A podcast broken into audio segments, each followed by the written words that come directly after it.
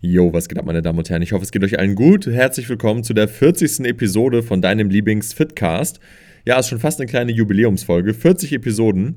Das bedeutet, der Podcast existiert jetzt schon über 40 Wochen. Ich glaube, es gab zwei, drei Ausnahmen, wo ich keinen Podcast hochgeladen habe. Das war letztes Jahr irgendwann, aber ja, das sollte in Zukunft nicht mehr vorkommen, wird nicht mehr vorkommen. Und ähm, ja, es geht weiter. Wir gehen steil auf die 50 zu. Ich bin gespannt. Und wie immer haben wir wieder Themen aus der Community heute, die wir besprechen. Und zwar einmal Bauchtraining. Wirklich notwendig, wenn man ein möglichst stabiles Sixpack haben möchte. Testosteron, Ausstoß durch den Beintag. Hilft dir der Beintag dabei, mehr Muskeln insgesamt aufzubauen? Und wie gehst du mit deinem sozialen Umfeld um? Wenn das zum Beispiel kein Verständnis für deinen Sport hat und dich immer wieder dazu pushen möchte, irgendwie Alkohol zu trinken oder sonst irgendwas. Die drei Themen besprechen wir heute mal. Fangen wir an. Also, Bauchtraining. Wie sieht es da aus? Muss ich aktiv Bauch trainieren oder reicht es aus, wenn ich meinen Bauch passiv belaste, durch Grundübung zum Beispiel im Training? Und die Antwort ist, wie immer eigentlich im Fitnessbereich, es kommt drauf an. Wenn du daran interessiert bist ein vernünftiges Sixpack zu haben und du diätest im Sommer runter, dein KFA ist, ich sag mal, im niedrigen zweistelligen Bereich, vielleicht so 10, 11, 12 Prozent, dann solltest du eigentlich fast immer in der Lage sein, Apps zu sehen, wenn es wirklich echte 10, 11, 12 Prozent sind. Jetzt ist die Frage, wie bist du genetisch aufgestellt? Hast du zum Beispiel sehr, sehr kleine Apps oder sind deine Apps, ich sag mal, relativ groß? Ähm, dann brauchst du wahrscheinlich nicht unbedingt noch aktiv Bauch zu trainieren. Der Bauch wächst auch durch Grundübung, wenn du da stärker wirst. Das heißt, wenn du Trainingsanfänger bist und irgendwann hast du dich hochgearbeitet, zum Beispiel auf 180 Kilo rumänisches Kreuzheben, so, dann ist dein Rumpf automatisch saustark und deine Bauchmuskeln sind definitiv hypertrophiert. Dem bleibt gar nichts anderes übrig. Aber wenn du jetzt vielleicht jemand bist, der genetisch gesehen einfach einen kleinen oder kleinere Apps hat, dann kann es sein, dass diese Hypertrophie durch die Grundübung nicht ausreicht. Genauso wie wenn du halt, ich sag mal, die ganze Zeit Rücken trainierst, aber nie den Bizeps direkt, dein Bizeps wird mitwachsen. Wenn du als Trainingsanfänger startest und dann irgendwann, ich sag mal, 100 Kilo rudern kannst, dann werden deine Arme auch wachsen, auch wenn du sie nie aktiv trainiert hast. Um aber wirklich alles rauszukitzeln, aus einer Muskelgruppe, was wirklich das Potenzial betrifft, das absolute genetische Potenzial, das Limit, musst du sie aktiv trainieren, musst du sie aktiv zum Versagen bringen. Und das auch, ich sag mal, mit einer Kontraktion und mit einer Dehnung. Das wird ja bei den Grundübungen beim Bauch meistens nur durch statisches Belasten ähm, generiert. Und da brauchst du auf jeden Fall eine Isolationsübung, um dein volles Potenzial zu entfalten. Das heißt, Diäte mal runter, wenn du da in, in der richtigen Phase bist. Schau dir mal deine Apps an. Bist du happy? Ja, nein. Und wenn nicht, dann musst du vielleicht einfach mal anfangen, deinen Bauch aktiv, progressiv zu trainieren. Und da würde ich auf jeden Fall auch Übungen wählen, die nicht einfach nur so wischiwaschi sind, sondern wirklich Übungen wie zum Beispiel am Kabelturm oder in einer Maschine, wo du langfristig Progressive Overload sicherstellen kannst, wo du dich einfach langfristig steigern kannst.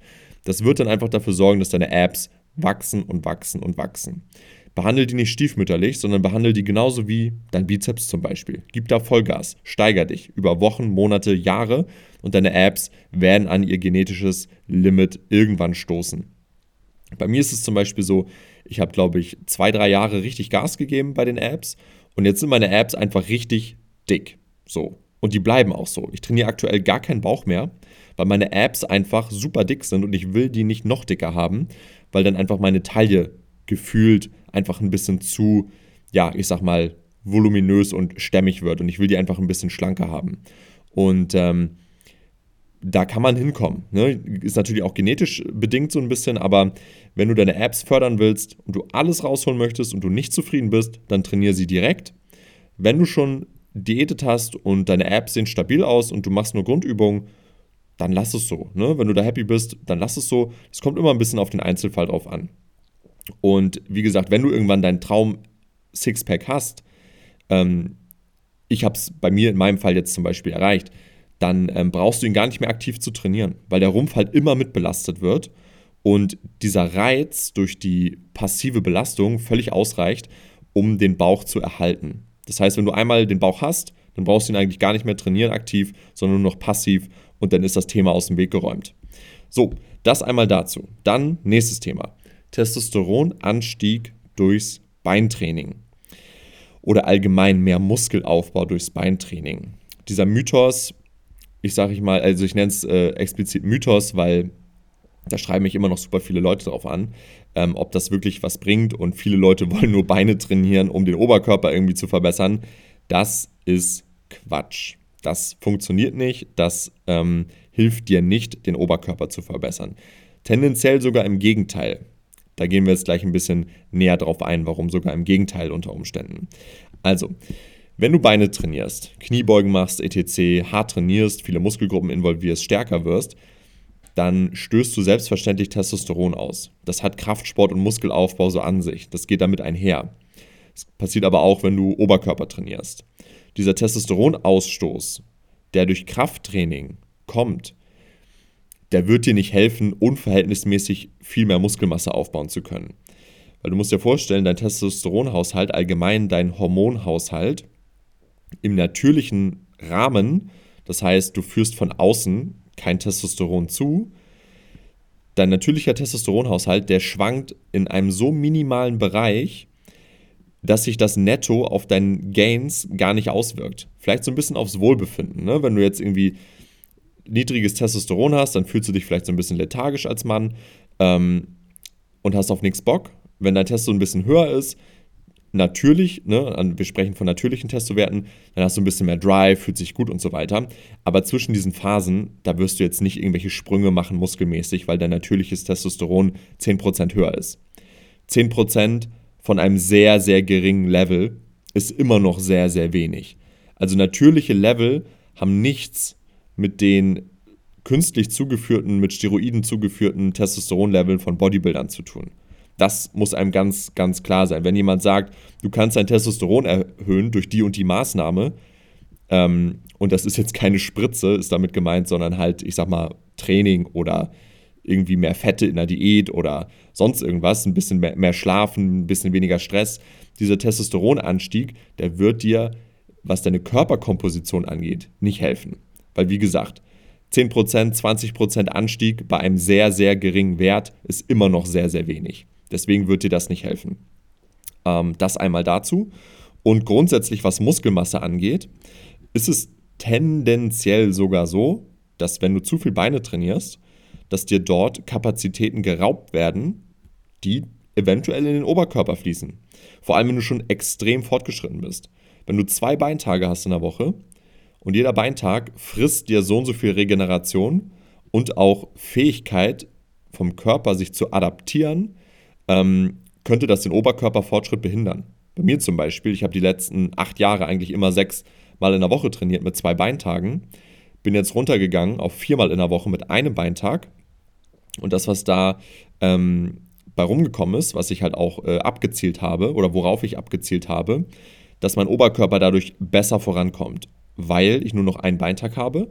Der frisst nicht so viele Ressourcen und der lässt mehr Kapazitäten für meinen Oberkörper zum Adaptieren. Du musst dir vorstellen, dein Körper ist ein geschlossenes System, der im, als Ganzes funktioniert und dein Körper kann nur so und so stark adaptieren und regenerieren. Und wenn zwei Beintage da so reingrätschen, dann fressen diese Beintage einfach viel adaptive und regenerative Kapazitäten die dir dann im Oberkörper fehlen und dann adaptierst du dich nicht so schnell.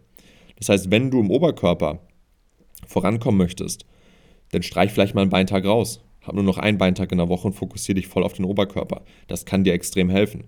Ähm, umgekehrt genauso, ne? wenn deine Beine super schwach sind, dann spul mal vielleicht ein bisschen das Oberkörpertraining zurück, mach zwei Beintage und vielleicht zwei Oberkörpertage. So, dann werden deine Beine wahrscheinlich auf eine andere Art adaptieren können. Du kannst nicht den ganzen Körper als Fortgeschrittener dauerhaft überall maximal hypertrophieren. Du musst leider Gottes in den sauren Apfel beißen, vor allem als Netty natürlich, ähm, hier mal vom Gas zu gehen, dort dann aber mehr Gas zu geben und umgekehrt. Ne, das kann bedeuten, dass du mal ein Jahr lang die Beine hinten anstellen musst, um den Oberkörper nochmal aufs nächste Level zu bringen. Und ähm, dementsprechend, ja, das einmal zu diesem Thema. Dann das nächste, dritte, letzte Thema für heute. Soziales Umfeld. Was mache ich, wenn mein soziales Umfeld, mein Freundeskreis, Familie, was auch immer, gar nicht mit dem, ich sag mal, Fitness-Lifestyle oder was auch immer, mit meinen Sportzielen, mit meiner Diät und so weiter zurechtkommt, beziehungsweise die kein Verständnis dafür haben.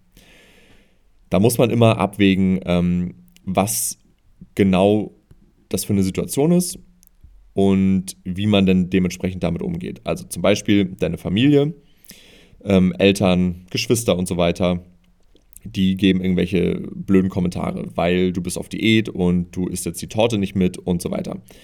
In solchen Fällen kannst du in der Regel einfach ganz sachlich und nüchtern argumentieren. Ne? Und da würde ich halt auch dementsprechend die Ernsthaftigkeit mit rüberbringen, dass es dir halt wirklich wichtig ist, dass du dich vielleicht unwohl fühlst und dass du halt einfach 10 Kilo abnehmen möchtest.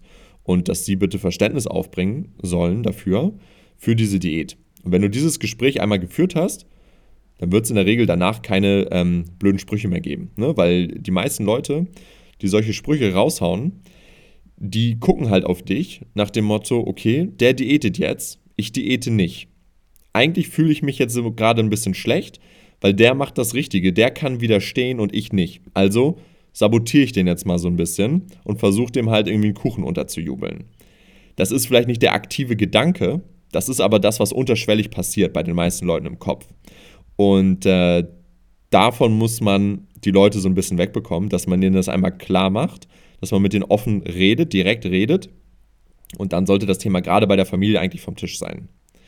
Ähm, was jetzt Freunde und so weiter angeht, Freundeskreis etc., die, ich weiß nicht, ständig saufen wollen, ständig in den Club wollen und so weiter, auch da musst du dir natürlich die Frage stellen, ähm, A, ist es irgendwann noch der richtige Freundeskreis für dich? Das ist eine schwere Entscheidung. Ne? Es gibt auch Freundeskreise, die gehen einfach damit super gut konform. Ne? Ich bin jetzt der Sportler, ich trinke nicht und so weiter und die akzeptieren das einfach und die laden einen dann auch nicht aus oder so, sondern es ist alles ganz normal wie früher. Ne? Das ist das ideale Szenario.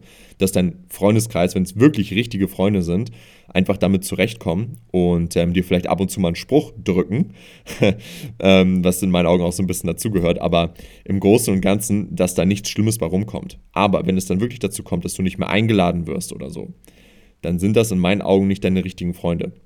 Ähm, muss man so sagen, muss man so hart sagen, wenn die dich quasi nur ertragen können, wenn alle betäubt sind, dann ist das eh eine sehr, sehr, ich sag mal, fragwürdige Konstellation.